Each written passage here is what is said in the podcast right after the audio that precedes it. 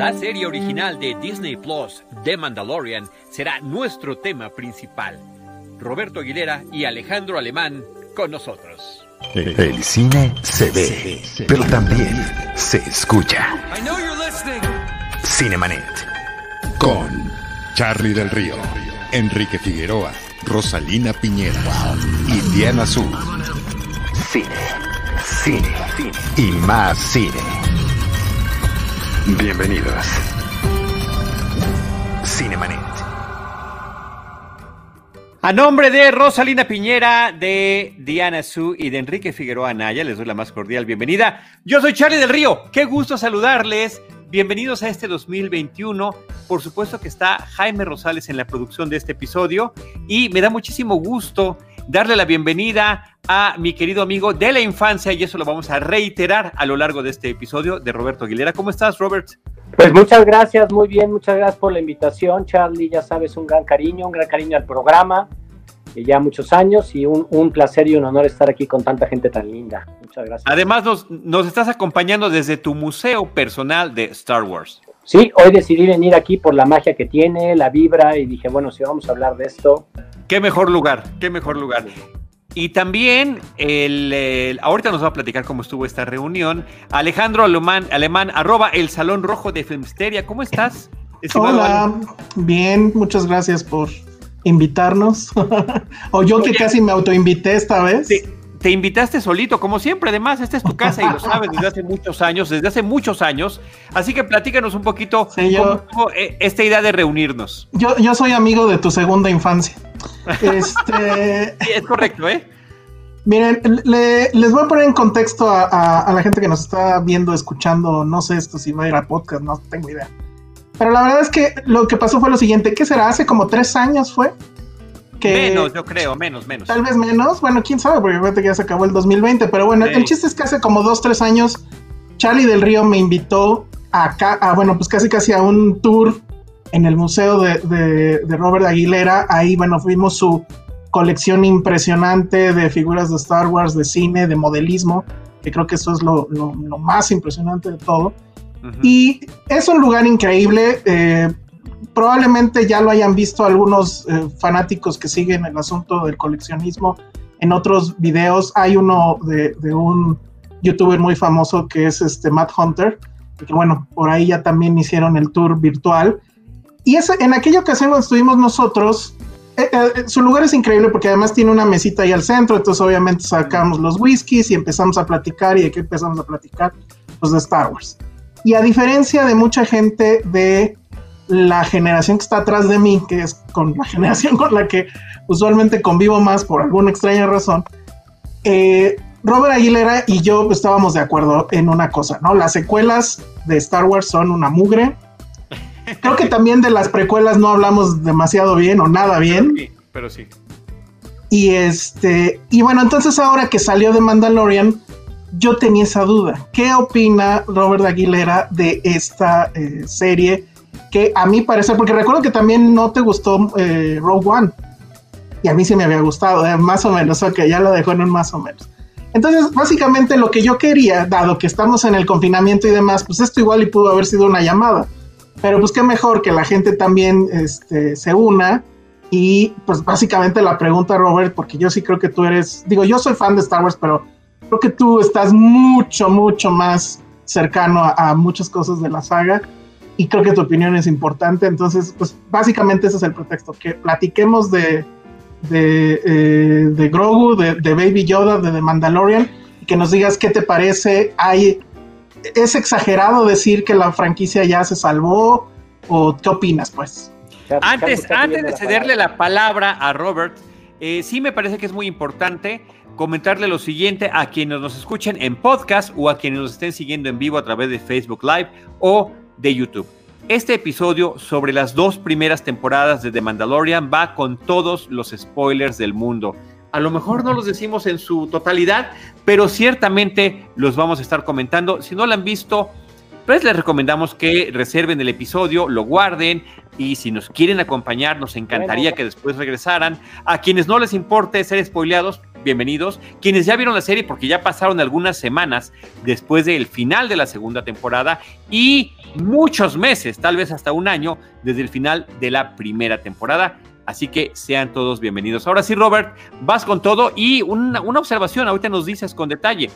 Eh, de la primera vez, además está grabada en un podcast de Cinemanet, que nos hablaste de Rock One, la odiaste, me parece que posiblemente haya variado favorablemente un poco tu opinión al respecto, ahorita nos comentas.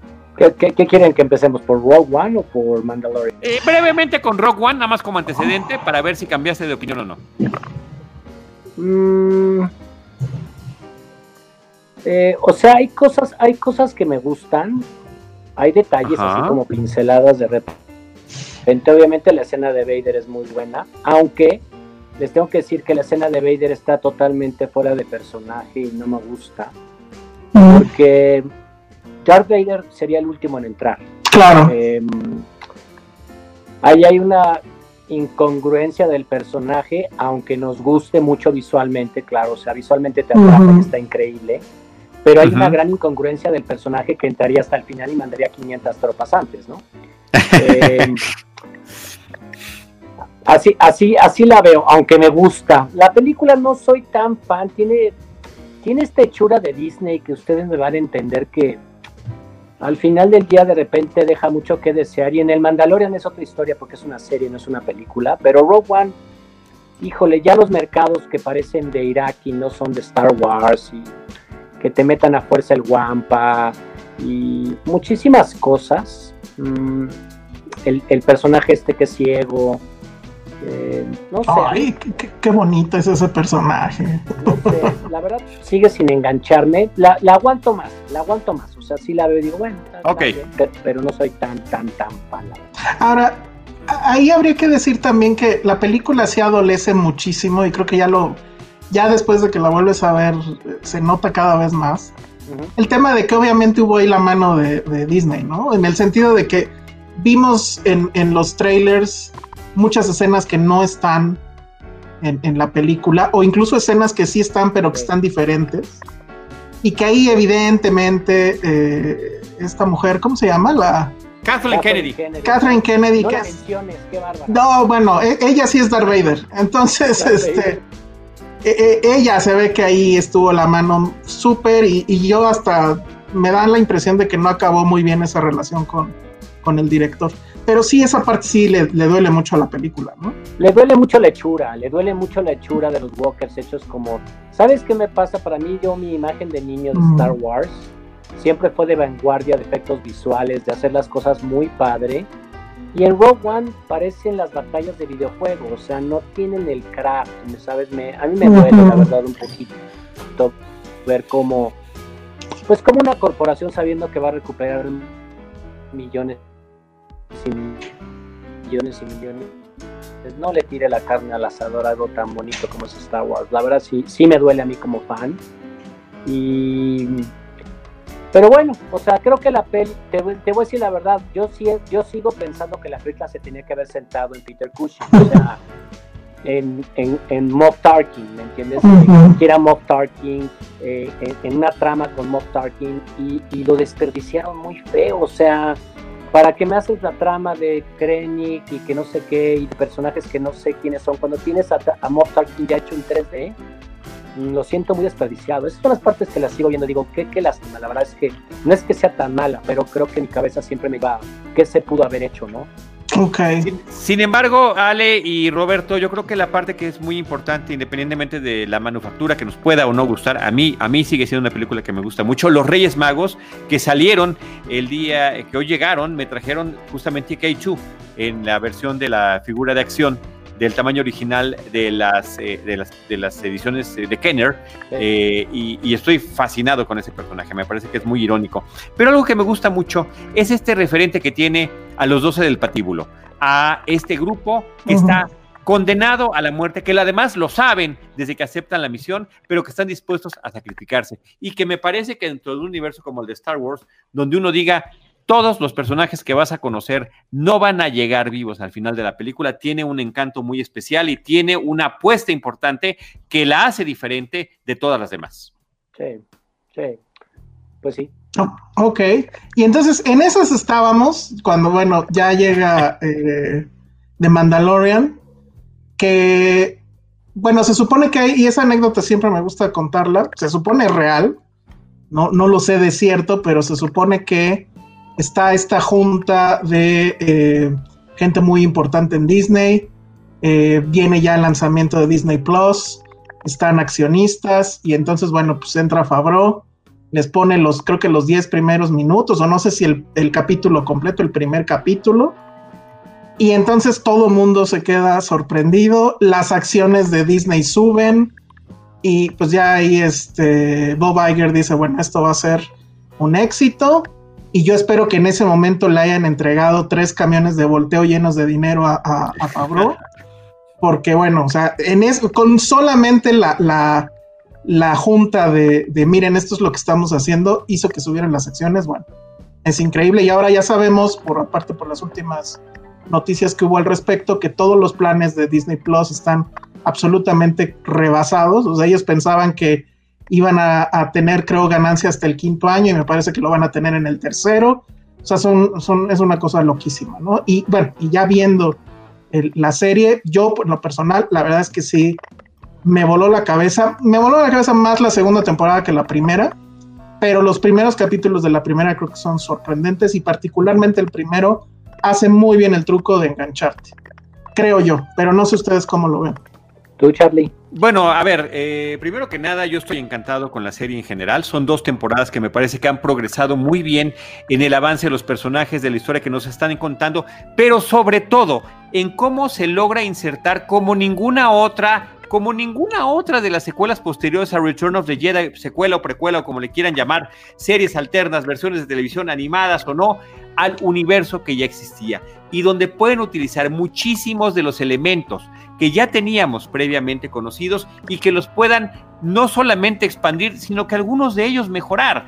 Doy un ejemplo brevísimo, el de IG-88, que era uno de tantos, de varios, casi anónimos eh, cazarrecompensas que reúne Darth Vader en el Imperio Contraataca en The Empire Strikes Back para tratar de localizar al Millennium Falcon.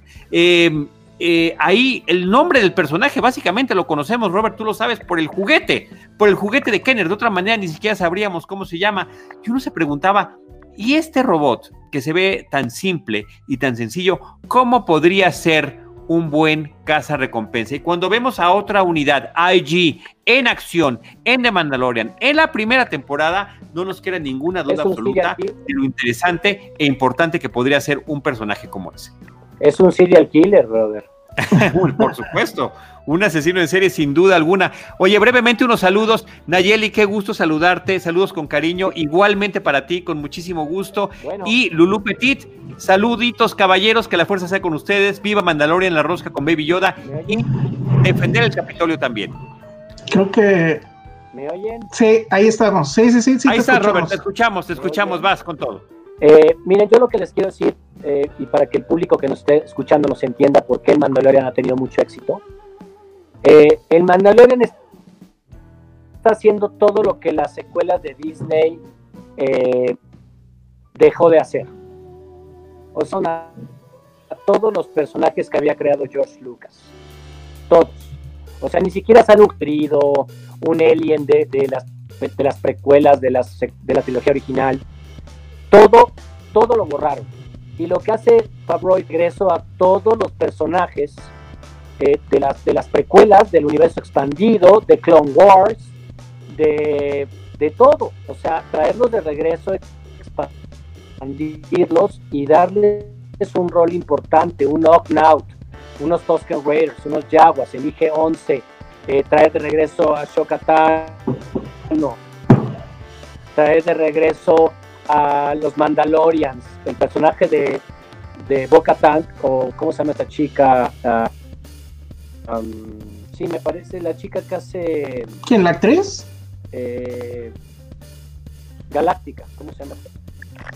el personaje de la chica que, hace, que la actriz que hace Galáctica, es, la, es, la, es, la, Mandalorian. Sí, sí, sí, sí, la princesa. Adelante, Roberto. Te escuchamos. Sí, por supuesto. Starbuck en Galáctica. ahorita aquí en la pantalla, todos estos personajes, eso es, la, eso es lo brillante que han hecho con Mandalorian, traer todo el universo de regreso, mezclarlo. Este, ahorita va a haber un spoiler, pero en la temporada 3 pues, va a salir Grand Admiral, que es un personaje de Higher to the Empire, de la novela. Entonces, este es el gran acierto para mí que ha tenido este, el Mandalorian. O sea, traer todo esto, todo lo que Disney tiró a la basura, ahora traigámoslo de regreso para los fans. Y, eso es el éxito que ha tenido increíble. Para mí ese es el éxito hasta el punto de traer de regreso a Luke Skywalker. O sea, es que para mí los Dark Troopers es el diseño original del casco de Vader. Eh, ¿Saben? O sea, es totalmente lo opuesto a lo que hizo la señora Kathleen Kennedy. Totalmente lo opuesto. O sea, tráete de regreso todo lo vintage, mézclalo, todos los universos, dale forma, dale, dale coherencia a una historia y el acierto de mercadotecnia más grande de la historia que es pues poner a Boba Fett cuidando a Baby Yoda. Ante eso no hay, no hay que resista, ¿no? Perdón, pero es increíble. El Baby Yoda es un éxito de mercadotecnia tremendo. Oye, en términos visuales, y yo sé que tú eres muy, muy clavado con eso, ¿cómo la sentiste? Porque, o sea, sí, e, este, este tema que descubrieron o que inventaron, que no es más que la retroproyección, pero ahora es hecha con pantallas 4K, ¿no? Es correcto. Es esta como... Ajá, o sea, pero bueno, no deja de ser un, asunto brillante.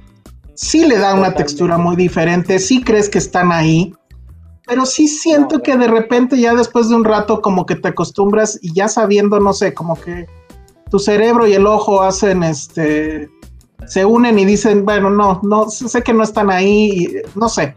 Tú que eres muy clavado con eso, ¿cómo, cómo sentiste la textura del, de, la, de la serie y todo esto? Mira, yo creo que, yo creo que, mira, bueno, sí, es un stage, un foro que construyeron con una pantalla 360 grados de pantallas de LED de alta definición.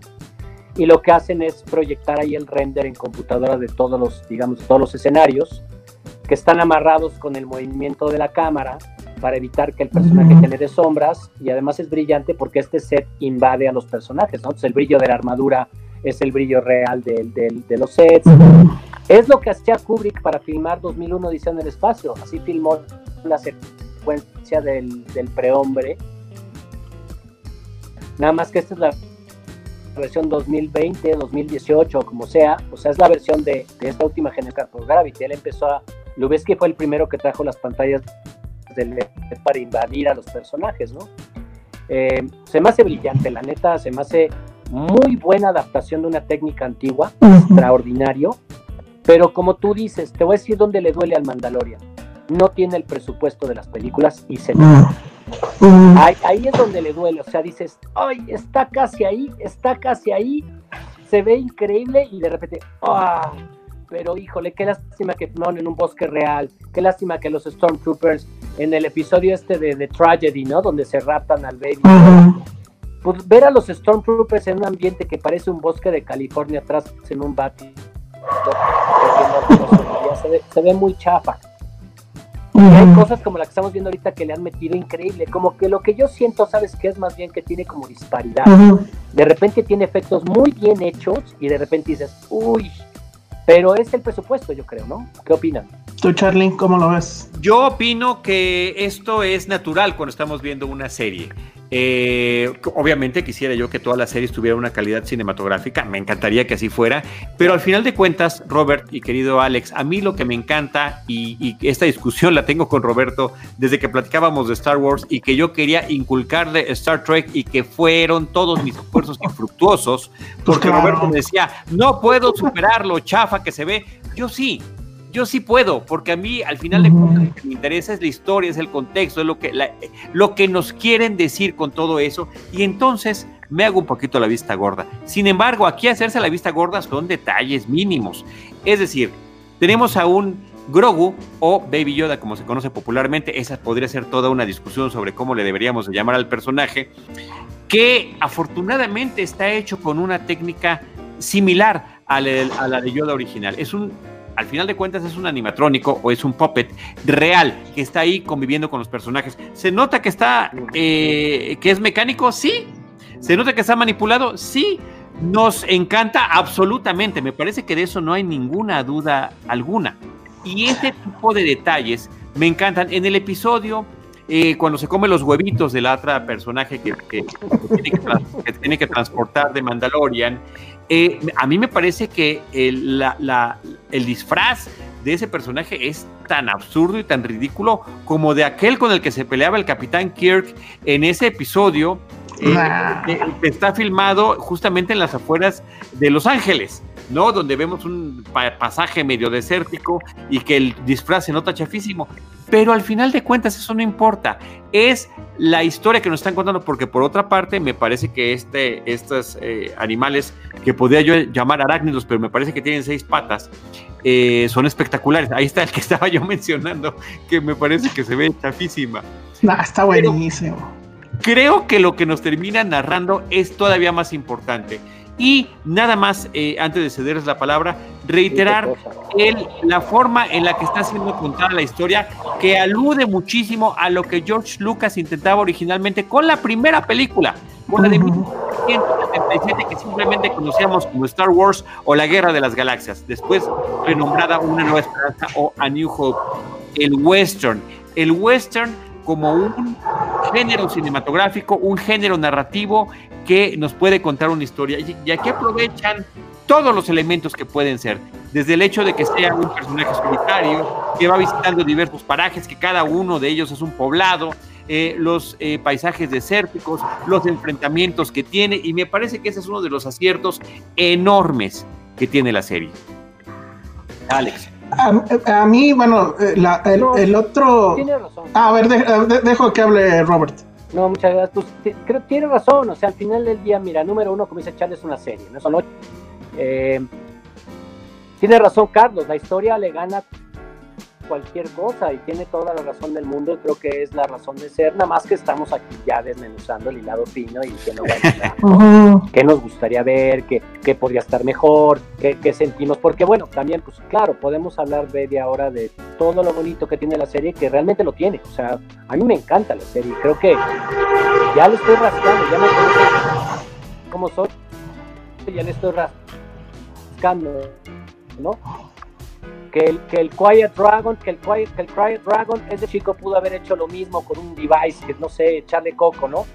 Pero bueno, es rascable, ¿no? O sea, echar coto aquí de que nos gusta, que no nos gusta, pero en general se me hace que la serie, a mí me, encanta, me encantó, me encantó lo de la lanza de, de B, de, de, de, La, la, lanza esta, me encantó la pelea de Ashoka Tano con el Mandalorian, eh, tiene infinidad de cosas muy buenas, o sea, y bueno, y al final de Luke Skywalker te salva cualquier cosa que podamos hablar. O sea, finalmente vale gorro cualquier detalle del que hablemos con, con ver esa escena eh, hizo llorar a tanta gente y nos llevó a, un recuerdo tan, tan, algo que estábamos esperando hace 37 años. O sea, ¿por, ¿por qué no ¿Cómo es posible que Disney no haya hecho esto con la, con la secuela? ¿No? Es increíble, increíble, pero no, el Mandalorian está extraordinario ¿eh? y las expectativas de la 3 yo las tengo altísimas. Alex, te toca. Eh, eh, siguiendo con este asunto de que, cuál era. Sí, sí, sí, sí, te, sí te, escuchamos, Robert. Sí. Eh, a mí la otra cosa que me parece, y yo, o sea, tú dijiste, Robert, la clave del éxito está en que trajeron a los personajes eh, que habían abandonado, ¿no? Yo me voy un poco más allá y creo para mí la clave del éxito está en que regresaron a las raíces y es, esto es un western y aquí está Kurosawa y aquí está Sergio Leone y, y Star Wars está sucediendo en donde debería de suceder, que es en las cantinas, en la periferia, que das vuelta a la esquina y te quieren matar, o sea, todo este rollo de que si el Senado y que si los tratados comerciales y, no sé qué tanta mamada. Adiós, ¿no? Esto es un western. y, creo que eso, eh, para mí esa es la, clave del éxito. Y bueno, esa, seguramente lo vieron porque sí hubo bastantes memes, pero esa pelea de Shokatan, o no, no me acuerdo cómo se llama, está, o sea, tiene un chorro de imágenes que son idénticas a, a Yojimbo, cuando él se va acercando con, la espada atrás y que están los demás, es idéntico. Casi, estoy casi seguro, o sea, no soy muy clavado del western o sea, me sé los westerns como que más este, sonados, pero estoy seguro que cada capítulo está basado en algún western oscuro que no hemos visto. Y eso yo creo que sí es hacer muy bien la tarea. O sea, y eso es lo que yo creo que para mí al menos sí le sube muchísimo, muchísimo a, la serie, que es la parte en donde yo digo, híjole, no, o sea, no me encanta, pero acepto que caigo rendido de todas formas y es la, la estructura, que, se, que es muy visible en la segunda temporada y que es, a ver, Mandalorian tienes que ir a tal lado a conseguir tal cosa. Y ahí va. Oye, y en el segundo, ah, no, pues que siempre no es aquí, que es allá, y ahí va. O sea, es el manda, no sé. La aventura de la semana, Alex, que tiene que ver con un estilo televisivo. Al final de cuentas es una serie. A mí me encanta la serie que tiene una continuidad casi de telenovela, más bien de cómic, por decirlo de una manera mucho más específica y más clara. Sí, me encantan esas, ¿no? Game of Thrones, por ejemplo, 24. Pero en el caso de The Mandalorian, es que me parece interesantísimo que logre conjuntar tantas cosas. Logra ser, como dice Robert, una extraordinaria secuela después de Return of the Jedi, porque además temporalmente es donde termina ubicándose. Eh, la secuela que nunca tuvimos y que nos hubiera encantado ver, pues digamos, más, más adolescentes, más jóvenes adultos, eh, no ya tan entrados en, en, esta época en la que nos encontramos, pero que finalmente llega. Pero al mismo tiempo, al ser televisiva, también me parece correcto y me parece interesante que tengamos una estructura, porque además se ha seleccionado a un director por episodio. Y entonces es importante y es necesario que cierre cada una de las historias que está contando, aunque va sumando a la historia general son muchas cosas que tratan de echar en el mismo costal y me parece que de manera muy afortunada lo logran, Robert. Eh, tienes toda la razón, o sea, la, estructura es muy buena y creo que funciona muy bien. Pero te voy a decir una cosa, si hubieran traído a otro personaje que no hubiera sido Boba Fett, pues no funciona igual. O sea, claro, te traen de regreso a Boba Fett y no te tiene que explicar cómo se salió de Sarlacc. Ya te dice que la armadura aguanta todo, ¿no? Y que trae un cohete ya, no necesito que nadie me cuente más. Ya entendí, se salió, claro que se salió. Y perdió la armadura. Es brillante, es increíble que nos traigan de regreso a Boba Fett y veas el Slave One otra vez y contribuya y le dé el raid al Mandalorian y le eche la mano y quedó inconcluso. Boba Fett va a salir mal. Oye, y que consiga su propia serie. Yo creo que es la combinación, ¿no? De las dos cosas. Correcto, correcto. Sí, yo creo que es la combinación y fíjate, en, la, última temporada ya no dirigieron mujeres, la, en la primera temporada dirigió una chava que se llama Deborah, ya en la segunda temporada no dirigieron mujeres, pero trajeron a Robert Rodríguez para uno de los episodios. Entonces le están dando también versatilidad. Están dando. Disney le está dando que la dirija un director de Asia, un director latino, bla, bla, bla. O sea, también traen su rollo de versatilidad ahí con los directores.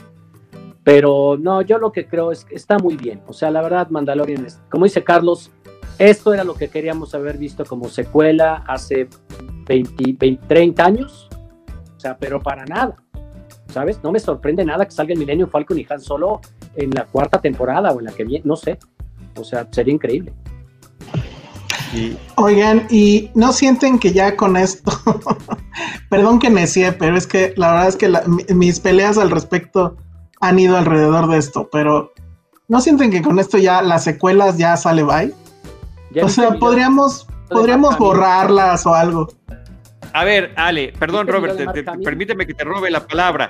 Eh, nosotros ya le habíamos dicho bye y adiós a las secuelas desde antes de que existiera The Mandalorian inclusive a las precuelas. Yo creo que, y afortunadamente aquí en Cinemanet a lo largo de los años que tenemos, platicando con Roberto, platicando contigo, Alex, platicando con Mario Sekeli, platicando con muchos amantes que somos de la franquicia de Star Wars, somos capaces de discernir las cosas que son positivas y las que no lo son. Me parece que eso es algo importante que tenemos que, que tener presente como espectadores de un fenómeno. No significa que necesariamente nos tengan que estar complaciendo constantemente, pero sí que cada uno pueda discernir lo que consideramos puede estar correctamente realizado y lo que no.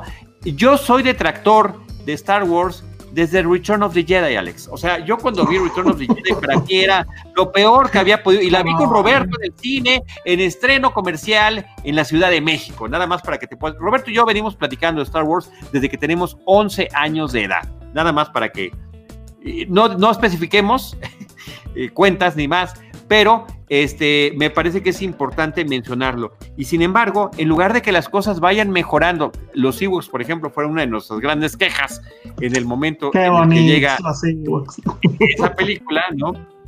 Con el gran Warwick Davis, hay que decirlo, ¿no? Eso finalmente me parece que es extraordinaria la trayectoria que, que él ha tenido y que muchas cosas las podemos revalorar también a través y a lo largo del tiempo.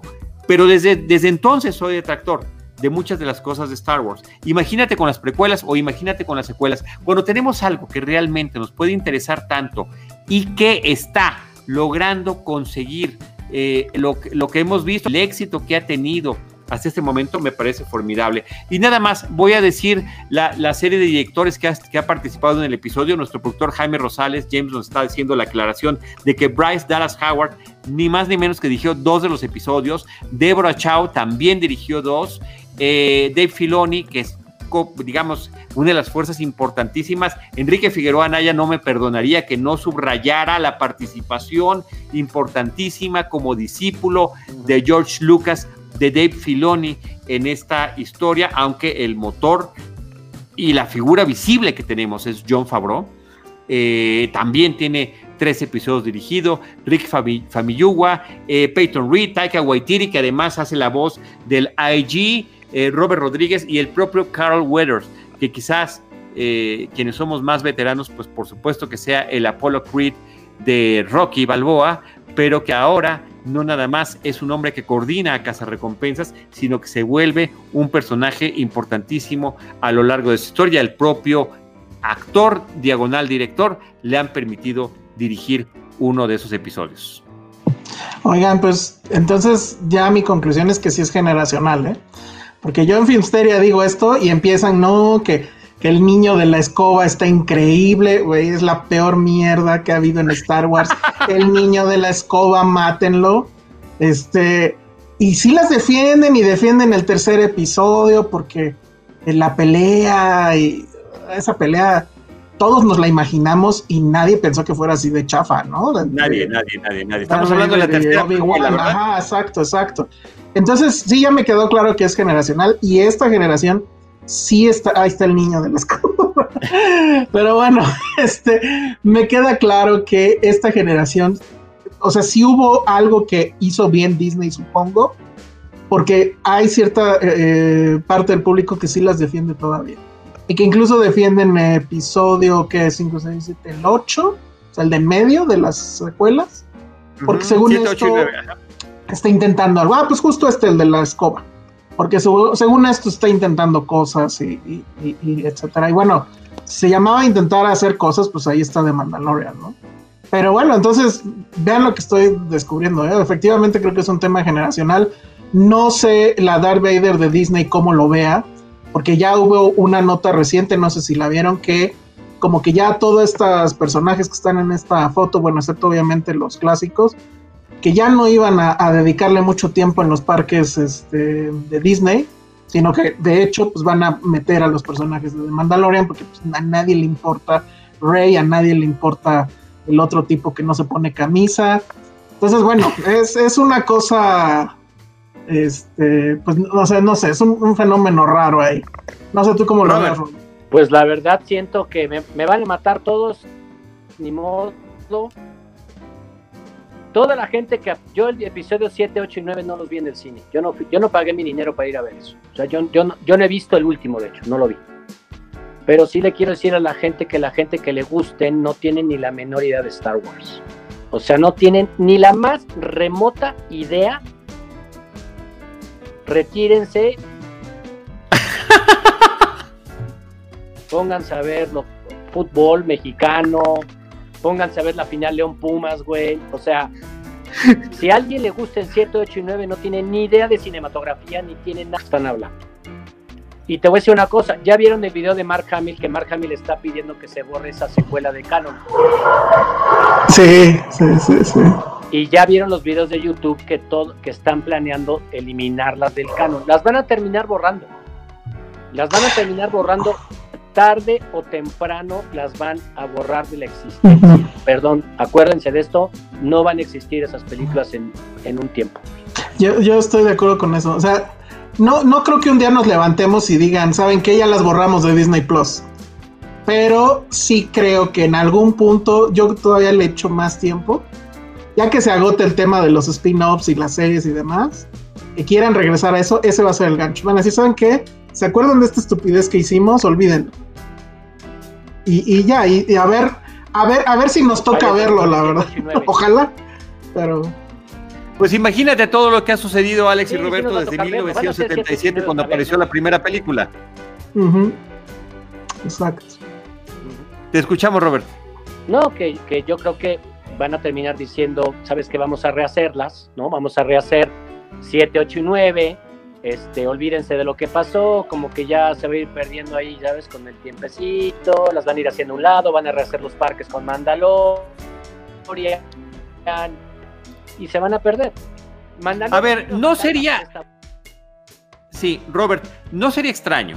Justamente, eh, y esto viene desde George Lucas, el tratar de mejorar lo que ha hecho previamente. Una de mis grandes quejas desde Return of the Jedi era que yo ya había visto que había una gran estación eh, estelar, aniquiladora de planetas, y que había que destruirla y que finalmente eh, los rebeldes lo lograrían. Y finalmente lo vi dos veces, eh, prácticamente con una película intermedia para poder suceder. El hecho de tener primero una escena de la cantina y que después, con un afán de mejorarla, fuera rehecha como el palacio de Java, al que ahora regresa el personaje de Boba Fett, con Temuera Robinson para lo que serán eh, The Book of Boba Fett, y que nuevamente está allí. Y no solo eso, sino que después, antes de que acabara el siglo pasado, eh, y vinieran las ediciones de las especiales de las películas, donde estaban corrigiendo y aumentando las cosas que a George Lucas le hubiera encantado que sucedieran. Es decir, Star Wars es como producto, y hablemoslo de esa manera, algo que sí puede ser mejorado y reconsiderado constantemente. Y eh, no me extrañaría que sucediera lo que ustedes me están comentando en este momento. Algo que se perdería, eh, que a final de cuentas resuena mucho con las generaciones contemporáneas de la primera película de las eh, secuelas 7, 8 y 9, es el tema del personaje de Rey, donde se le dé prioridad absoluta a un personaje femenino. Pero perdón, ese personaje femenino importante, protagónico, fuerte, peleonero, capaz y de liderazgo, ya existía con la princesa Leia, interpretada por Carrie Fisher desde la primera película de 1977. A final de cuentas, todos los elementos que se están reciclando, reelaborando, reinventando, están desde la primera película y me parece que eso es algo extraordinario que logra The Mandalorian, que es tomar todos esos elementos y llevarlos de la, menor de la mejor manera como nunca antes los habían llevado en secuelas y secuelas posteriores. Y que ahora sí están teniendo una mucho mayor resonancia con una cantidad de generaciones mucho más amplia de la que habíamos visto previamente a mí siempre me ha eh, llamado la atención porque efectivamente, o sea, no sé por qué no, no, se dieron cuenta o no sé de que George Lucas, por lo menos en ese momento, cuando estaba haciendo las primeras o, o la primera, sí traía un tema de avanzada con las mujeres impresionante, o sea, es la princesa que, ok, la van a salvar, pero en realidad es ella la que agarra y lo salva a los otros, que trae un arma, o sea, era algo completamente nuevo. No necesitábamos caer en el tema de, complacer al Me Too, porque pues ya lo habían hecho en el setenta y tantos. Entonces, no, no veo yo ahí el tema. Y otra cosa que está comentando aquí, hay un comentario de Oscar Sánchez, lo voy a leer. Dice, buenas noches, entiendo que hay muchas cosas que no pueden gustarles de la nueva trilogía, pero creo que están olvidando que la idea es venderles la franquicia a nuevas generaciones. Eso es un mito y estoy seguro que ahí este, eh, tienen algo ahí que decir, porque yo creo que eh, no tenías que vendérsela a los niños, pues, o sea, se la, nos la tenían que vender a nosotros, y nosotros éramos los que se los íbamos a inculcar a, los niños. Y ahí justo creo es el error de las, de las últimas tres. porque la verdad es que yo de esas, digo, en términos ya de que esto es un negocio y de que estamos aquí para comprar muñecos, yo no compré absolutamente nada de, esas tres películas. Y todos los tres seguramente ya tenemos al menos una versión de Baby Yoda. O no sé qué opinen ahí. Sí, bueno, esa parte, eh, y, aquí el experto, que no sé si lo, estás por ahí todavía, Robert, eh, el experto coleccionista es Robert. Y, lo puedo yo constatar desde aquella primera ocasión. Vas, Robert. Hizo ese comentario tan desconoce también el tema porque para que le guste a los niños, no los adultos. O sea, eh, no es para la Star Wars, es para los vintage, eh, es para la Geo y se va a ir pegando para nada. Y el Mandalorian es una, es una muestra. El Mandalorian está hecho para nosotros. Eh, entonces yo creo, y el problema que tiene las, las, la última trilogía, y tú lo sabrás, Alex, es que no tiene arco ningún personaje de nada. Exacto. O sea, los personajes nuevos, Rey hace todo de a gratis, se apropia el, nombre de Skywalker, es una basura, una total basura de escritura, o sea, de guion. Es patético el guion de la, de la última trilogía, o sea, no tienen arco los personajes, nadie crece para ningún lado, eh, Finn no llega a ningún lado, Poe no llega a ningún lado, este, podemos hablar una hora de esto y la verdad es que no tiene ningún sentido hablar de la última trilogía porque no, no, gracias a la última trilogía surge Mandalorian porque Disney entró en problemas y gracias a esto y todo fue culpa de Kathleen Kennedy por ponerse de force y female, quién sabe qué le pasó de niña con su papá y tiene problemas con los hombres, o sea, la señora tiene, problemas con los hombres. Y pues perdón, o sea, pues ni modo chiquita, o sea, hiciste tu intento y te salió muy mal. Y la verdad es una tristeza, pero gracias a eso vino Mandalorian y se va a reivindicar. Ahora lo que hay que ver es qué pasa con el arco del Mandalorian, o sea, que o sea, ahorita llevamos apenas un rescate, ¿no? Pero ¿cuál va a ser el arco de la serie? ¿A dónde están intentando clonar este bebé? Eh, mientras no la traten de ligar a la nueva trilogía, creo que vamos a estar bien.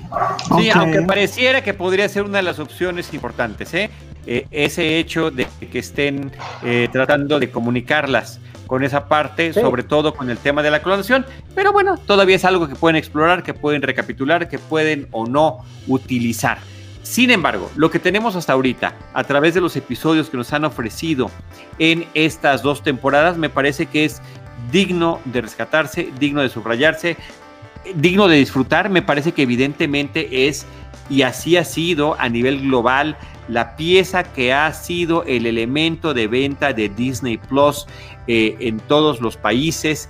Y esta combinación que estamos viendo en esta foto que nos está poniendo el productor Jaime Rosales un personaje tan atractivo como de Mandalorian, con un personaje aparentemente frágil, extraordinariamente emotivo y entrañable como lo es Grogu, que es su nombre, o el mal llamado, pero inevitablemente mal llamado Baby Yoda, un bebé de 50 años de edad, el activo que el mismísimo Werner Herzog eh, eh, describe de esa manera desde el primer episodio. Y algunos otros elementos nada más que quiero rescatar antes de que se nos acabe el tiempo, porque Alex se tiene que ir a Filmsteria en un ratito más y se nos acaba nuestro, nuestro espacio, es eh, no nada más la estructura temática de cada episodio que prácticamente abre y cierra la historia que nos está narrando, eh, lo extraordinario de tener un personaje protagónico que prácticamente, salvo en un par de ocasiones, se quita el casco a lo largo de la historia y que a pesar de eso, tanto con el lenguaje corporal como con el cinematográfico, nos puede transmitir una cantidad de emociones que otros actores mucho más acartonados y sin ningún tipo de máscara o, careta o cubrebocas podría imaginar. Y detalles tan interesantes como el nuevo tema musical, la música que se utiliza para la historia, la forma en la que cierra cada episodio con estas imágenes del diseño de arte, con unos pequeños toques animados y que me parece que son fantásticos para ver cómo se imaginaban originalmente ese episodio y verlo finalmente cómo queda. Y otra cosa, Robert, que tú y yo valoramos muchísimo, eh, nosotros moríamos por ver cómo se hacían las películas y pasaban años para poder ver un especial detrás de cámaras contras. Ahorita en Disney Plus puedes acabar de ver un episodio y ver de ese episodio en particular, cómo se hicieron tantas cosas, las pláticas entre los directores involucrados, entre los creadores, guionistas, actores y demás, que me parece que eso es un plus que normalmente teníamos originalmente, eh, obviamente nunca en VHS, pero sí antes del DVD en el disco láser y en los especiales, además. Y, regresaron a hacer modelos físicos de filmación, las miniaturas. Bueno, eh, ¿no? Eh, eso es fantástico. Regresaron a hacer miniaturas. Me parece. Yo nomás, yo nomás extraño mucho la muerte de Kill.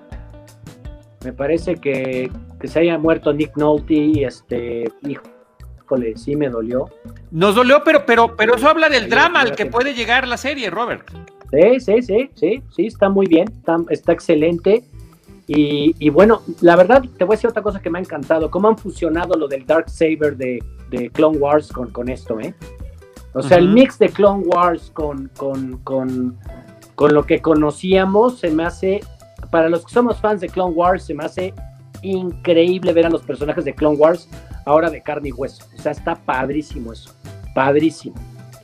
Yo, Ashoka sí, de verdad, wow, wow, wow, es de mis personajes favoritos de toda la vida, increíble, aplausos. O sea, y recordemos que su primera aparición en la película digitalmente animada no fue particularmente interesante y donde había otro bebé que había que rescatar y que no era ni Baby Yoda ni Grogu, ¿no? Era ni más ni menos que el hijo de Java, lo cual ya sonaba como una premisa eh, perfectamente absurda.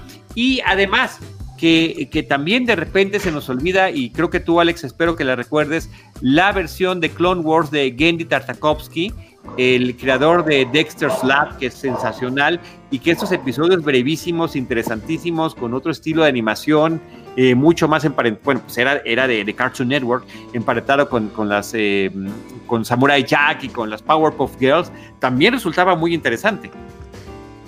De hecho, esa es la, la, versión que a mí, yo debo confesarles, no he visto este esta Clone Wars, la animada por computadora. Yo vi los segmentos estos que mencionas que eran en 2D, que pues digo, más allá de que efectivamente tenían esa misma, curiosamente tenían esa misma estructura, siento yo, que era este, una aventura cada capítulo, justo lo que se está viendo ahorita en pantalla. A mí me gustaba. De unos cuantos minutos. Y de unos cuantos minutos, eso me gustaba todavía más, porque la verdad es que todo el mundo me dice que tengo que ver Clone Wars, pero sí me da mucha flojera de tiempo. Ni ahora en la, en la cuarentena, que la verdad es que no he descansado mucho, que digamos este, he tenido chance de, pero bueno, ya sé que están ahí en, Disney y, eventualmente las veré. Nos queda o me queda poco tiempo y, lo que sí. ¿Sabes qué, Alex? Que te iba a decir que mi hermano tampoco las quería ver y se tuvo que chutar y se quejó conmigo amargamente las primeras tres temporadas. Me dijo que era una porquería. Y ya para las últimas tres me habló y me dijo llorando, wow, wow, wow, wow. No, sí vale la pena cañón, ¿eh? Las últimas tres, cuatro temporadas son extraordinarias. Las voy a ver, o sea, sé, sé que las, las voy a ver, este, pero sí tengo que hacerme como que el espacio para ello. Pero bueno, ya para yo finalizar, porque efectivamente tengo otro podcast que hacer. Em, o sea, a mí lo que me gustaría sería ver hacia futuro. La verdad es que a mí sí me preocupa mucho. Em, o sea, creo que siempre hay que exigirle más a, los productos que vemos, ¿no? A los contenidos, me fastidia esa palabra, pero bueno, a lo, que metemos a nuestros ojos. Y, creo que además viniendo de una empresa que efectivamente pues creo que tiene todo el dinero del planeta para hacerlo, pues creo que sí se vale exigir. Y, a mí sí me gustaría que a futuro pues eh, efectivamente no se notara tanto la manufactura de televisión, aunque obviamente está años luz de lo que usualmente veíamos en tele, pero creo que sí merecería, como dijo este nuestro amigo, eh, que, fuera ya un asunto de cine, o sea, que sí se notara eh, eh, la parte de cine. Y, y, a mí sí, yo sí me sigue, o sea, sí siento que es como para mí es el, el, la piedra en el zapato el asunto de que la estructura sea esa.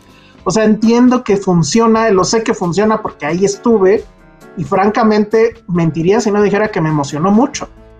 Pero sí me molesta que una cosa tan básica y tan de fórmula, porque es una fórmula, eh, sigas, la sigan explotando. Si esa va a ser la, eh, eh, digamos, el, eje de lo, de lo que venga, incluso con lo de Boba Fett o como sea, híjole, yo creo que eso va a terminar desgastándose como pues terminado desgastándose Star Wars la original y este y pues a ver ahí qué pasa, ¿no? Pero ojalá Claro, claro, o sea, lo van a hacer hasta donde puedan y el asunto es que nosotros digamos hasta dónde. Y yo creo que ahorita tenemos mucha voz, mucha fuerza, mucho voto y los fans, de hecho, los fans hicimos que existiera esto, te lo digo en serio, yo soy del fandom ahí, me meto con los gringos y la madre. No, nosotros fue de los que no fuimos al cine, no pagamos, no pagamos un boleto por ver el 7, 8 y 9. O sea, yo se los dije a mucha gente, dije que si tú no metes presión y no te vuelves exigente, no hay cambios. No puedes ser complaciente con todo. Y tienes razón, hay que exigir más, o sea, pero ahorita bueno, pues es lo que es lo que hay y esperemos que, el arco dramático siga funcionando. Y yo, creo que cuatro temporaditas va a dar muy bien. sí, yo también espero eso. Este, me da curiosidad cómo va a ser lo de lo de Boba Fett. Tendría que ser pues también full este western, pero insisto, no sé, o sea, me da miedo que todo esto se vaya se diluya demasiado rápido. Y, pero más pues allá, más allá Alex de la especulación, está lo que ya existe hasta el momento. Y creo que con estas dos temporadas, con estos 20 episodios que tenemos, la verdad que podemos estar eh, muy contentos y, y, disfrutar. Yo, yo os he visto algunos de ellos más de una vez y me parece que es interesantísimo. Y ver escenas como esta que nos acabo, acaba de poner Jaime Rosales en la pantalla, ver al Mandalorian, cuyo personaje, por supuesto, surge a partir de Boba Fett, y ver que efectivamente primero el traje de Boba Fett y luego el personaje de Boba Fett reaparecen y se integran a la historia, bueno, me parece que eso es una de esas recompensas increíbles que podemos tener como espectadores. Sí, la verdad es que sí, nos, o sea, bueno, a mí en lo particular me hizo muy feliz. Oigan, ¿se dieron cuenta de un detalle? A ver. Sí a mí también. Les quería decir que se dieron cuenta de un detalle, eh, si los vuelven a ver los episodios, ningún lightsaber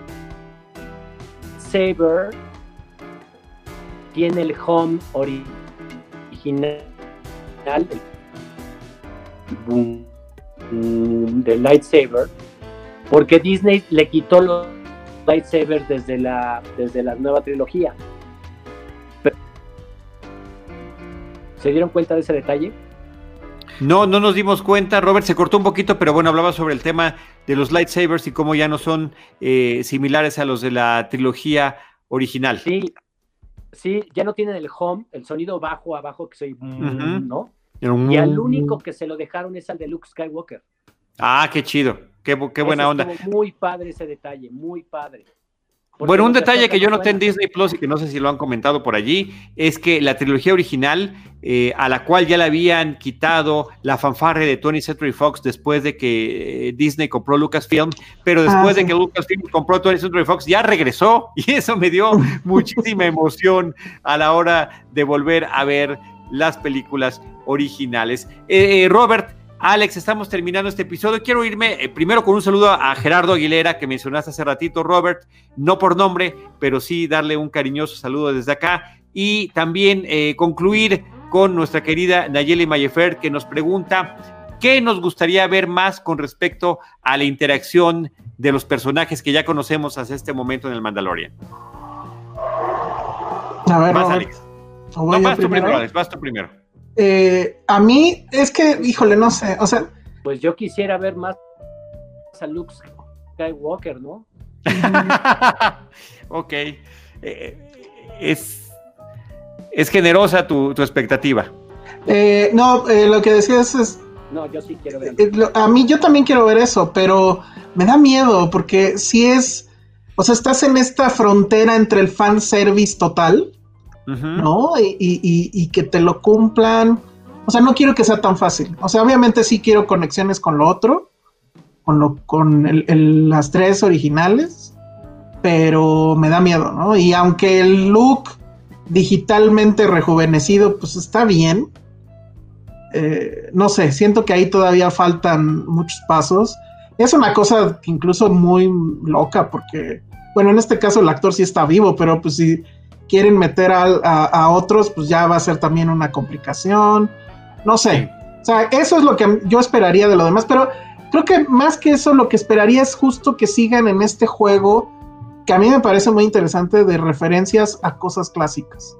O sea, que siga siendo eh, el cine de Kurosawa, que siga siendo el cine de Sergio Leone, o sea, todas esas cosas que sigan siendo la base del asunto. Mientras no pierdan eso, yo creo que todavía hay un buen trecho por andar y va a ser muy, muy, muy emocionante. Mm, pues yo que quisiera, mira, yo lo que quisiera es que, sí, tiene razón Alex, o sea, si, si no sale Luke Skywalker más que cinco minutos en el que viene no pasa nada, pero que hagan una buena historia y lo único que pediría es que no, no traten de hacer que esto se convierta en la, en la trilogía actual, o sea, que no traten de unirla, que la dejen volando para que en el futuro se pueda hacer una trilogía después nueva, o que ya que estén los personajes digitales mejores hechos, este, se haga otra, ¿no? Algo nuevo. No, nada más que no la junten con la trilogía nueva. Punto, nada más. Basta. Oigan, y, hay algo que no mencionamos que, tiene que ver con el actor que interpreta al personaje protagónico, el, el, valor y la importancia de Pedro Pascal, de decir y arriesgarse eh, a, a mantener un personaje donde, insisto, salvo en dos brevísimas ocasiones, no se le ve el rostro. ¿no? Entonces, eh, interesantísimo lo que él está haciendo con esto y ojalá que también aguante interpretando a este personaje. Y de lo que quisiéramos ver, mira, eh, me encantaría regresar con Ashoka Tano, con Rosario Dawson, me parece que es una selección magnánima para el personaje, y otros que parecería que eh, sacados de contexto, pero Timothy Oliphant en un western eh, de fantasía y de ciencia ficción, me parece que queda con los antecedentes que tiene con Deadwood y con otras series, me parece que le vino extraordinariamente bien el papel. Y cómo no, algunos eh, flashbacks que nos pudieran traer de regreso a Nick Nolte con un personaje como su Ugnaut, que eran unos personajes en, en eh, Strikes Back que únicamente vimos casualmente allí y que les da una profundidad interesantísima a la labor que pueden tener esos que prácticamente eh, a, un, a un milímetro del esclavismo, de acuerdo a lo que nos está comentando. Entonces, todo este universo expandido de lo que vimos en las películas originales me parece fantástico. Oye, yo también espero que le den un, o sea, que tenga un doctor ahí personal, John Favreau, para que no se nos vaya a enfermar de tanta chamba. Está metido en todo, creo que está metido en lo de de Boba Fett y, va a estar en otras cosas. O sea, sabemos que su vida y probablemente la de sus hijos y, de sus nietos está resuelta, pero cuídenmelo mucho. La verdad es que, no, es, un gran tipo. Voy a, voy a, volver a contar esa anécdota porque a mí me parece maravilloso y, la verdad es que por imbécil no hice más, pero lo entrevisté justo cuando The Lion King vino a México eh, y, bueno, pues, estuvimos ahí en un one on one pero yo las preguntas las traía anotada en una libreta que pues la verdad no me había dado cuenta que era de Star Wars.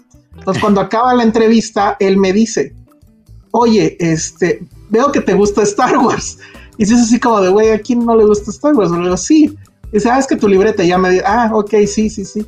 Ah, porque no sé si sepas que estoy haciendo algo que se llama The Mandalorian. Igual te gusta. y así, güey, no mames. O sea, este tipo así, ah, igual, y te estoy haciendo ahí una cosa. Chance, chance.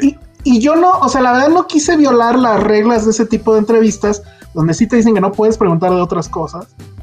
Pero él es el que dio la, pauta. Y pues yo, pues la verdad, por güey y porque la reacción de él me pareció sorprendente, no le quise preguntar más. La, mi primera pregunta es, hubiera sido, ¿cómo conseguiste a Werner Herzog? ¿No? O sea, porque eso para mí, o sea, no lo mencionamos mucho, pero para mí ese fue la razón de entrada, ¿eh? la, razón de tre que dicen los franceses, este, para la serie. Ya lo de Baby Yoda, eso vino después, pero, yo lo que quería ver era a Herzog y me parece que está increíble. Sí, Entonces, Verne, Herzog como Verne Herzog en The Mandalorian. Sí, sí, sin ningún problema. Y sí, o sea, Fabro, la verdad es que me, me, me pareció increíble que fuera esa persona tan sencilla. ¿eh? Porque en serio, o sea, es la piedra angular del MCU, el hombre que está básicamente rescatando eh, del marasmo a, Star Wars. Y, bueno, yo sé que no es, o sea, no es el gran cine, no es Scorsese, ni mucho menos. De hecho, probablemente ni siquiera tiene una beta autoral clara, pero definitivamente hace cosas que son sumamente divertidas, vamos. Sí, no, no, completamente de acuerdo. Eh, permíteme sumarme a la anécdota. Un poquito antes que esa visita que hizo a México, por parte de Cine Premier me tocó ir eh, fue llamado Set Visit, aunque era una película digital, pero sí efectivamente había un espacio donde estaban trabajando. Eh, la plática en general fue en torno principalmente al Rey León, pero estaba emocionadísimo de The Mandalorian, pero creo que ninguno de los que estábamos allí nos imaginábamos lo que nos iba a traer con eso. Y, también un poco el tema de lo que traes, pues, de, pesimismo en torno a lo que todo lo que ya habían hecho sobre Star Wars previamente. Eh, pero es un tipazo. Acabo de ver este fin de año Elf, que hizo hace 15 años, me parece sensacional. Es su segunda película eh, con Will Ferrell. Eh, qué divertida está. Y yo la platicaba con Robert hace poquito porque salió en este especial de Netflix que se llama The Toys That Made Us, The Movies That Made Us and The, the, the, Holiday Movies That Made Us y está la de Elf y la de Nightmare Before Christmas, que me parece que están muy interesantes como documentales en torno a esto. Amigos, muchísimas gracias, Roberto. Necesito que tú nos des tus comentarios finales. Mm, mis comentarios finales, pues creo que cerramos con la pregunta que con la que arrancó Alex. ¿Se salvó Star Wars? Mm, creo que es una nueva esperanza bastante buena. Creo que es una muy buena nueva esperanza.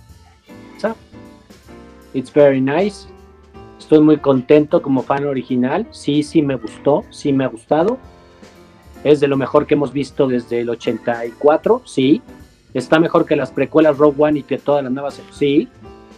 Eh, creo que es lo mejor que hemos visto desde hace 37 años. Estoy muy contento y muy emocionado, muy emocionado porque no y pues nada chicos, muchas, muchas, muchas gracias por la invitación una vez más, Carlos, ya sabes, amigo de toda la vida. Alex, te espero en la galería.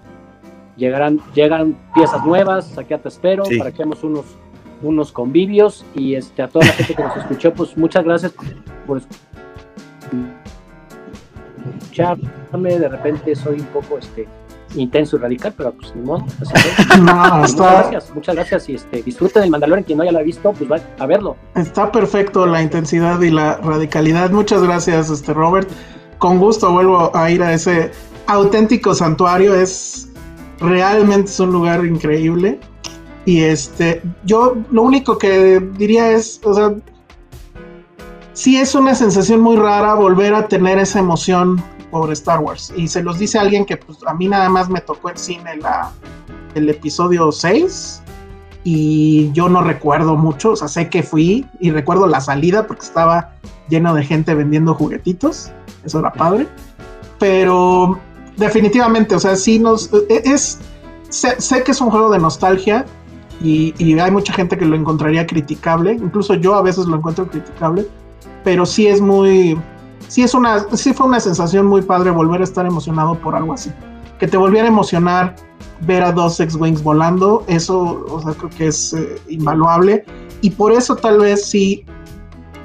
Eh, a lo mejor estoy siendo overcritical al respecto, pero sí, sí quiero que esto perdure. O sea, como eh, creo que es muy natural, ¿no? Del ser humano, que cuando algo bueno, algo es bueno, quieres que perdure, ¿no? Y, me gustaría que esto perdurara más. Ojalá, vamos a ver qué pasa.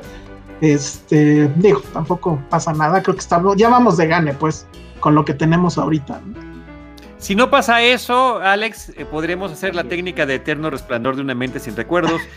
Nos olvidamos de los malos tragos si es que llegan a suceder. Yo les agradezco mucho. Robert, de todo corazón, eh, mi mami te manda también muchísimos saludos.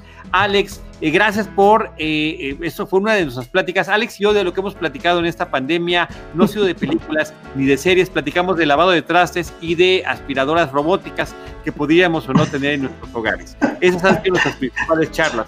Pero por ahí se coló la posibilidad de invitar a Roberto Aguilera. Te agradezco la iniciativa que tuviste, Alex. Gracias, Robert, por acompañarnos. Roberto Estado. Aquí en este programa hemos tenido especiales de cada una de las películas de Star Wars, así que ahí los pueden visitar a lo largo de nuestra historia. Eh, Alex se va a Filmsteria, Roberto a cerrar su galería por el día de hoy. Siempre habrá nuevas piezas, eso va a ser lo interesante, Alex, en la próxima visita. Yo ya tuve un anticipo de lo que viene y es fabuloso. Te vas, a, te vas a morir de emoción cuando lo veas y a todos los demás. Permítanme agradecerles a nombre de Jaime Rosales, nuestro productor, del equipo Cinemanet, que vamos a regresar la próxima semana con nuestras películas favoritas del 2020, extraño año, ya veremos de qué manera pudimos elegirlas, y también nuestras series favoritas. Roberto Aguilera, muchas gracias. Eh, Alejandro Alemán, arroba el Salón Rojo, y yo, a nombre de Enrique Figueroa Anaya, de Diana Azul y de Rosalina Piñera y de Jaime Rosales, les agradezco que nos hayan acompañado y los espero en nuestro próximo episodio del 2021 con cine, cine y más cine. Esto fue Cinemanet. Con Charlie del Río, Enrique Figueroa, Rosalina Piñera y Diana Su. El cine se ve, pero también se escucha.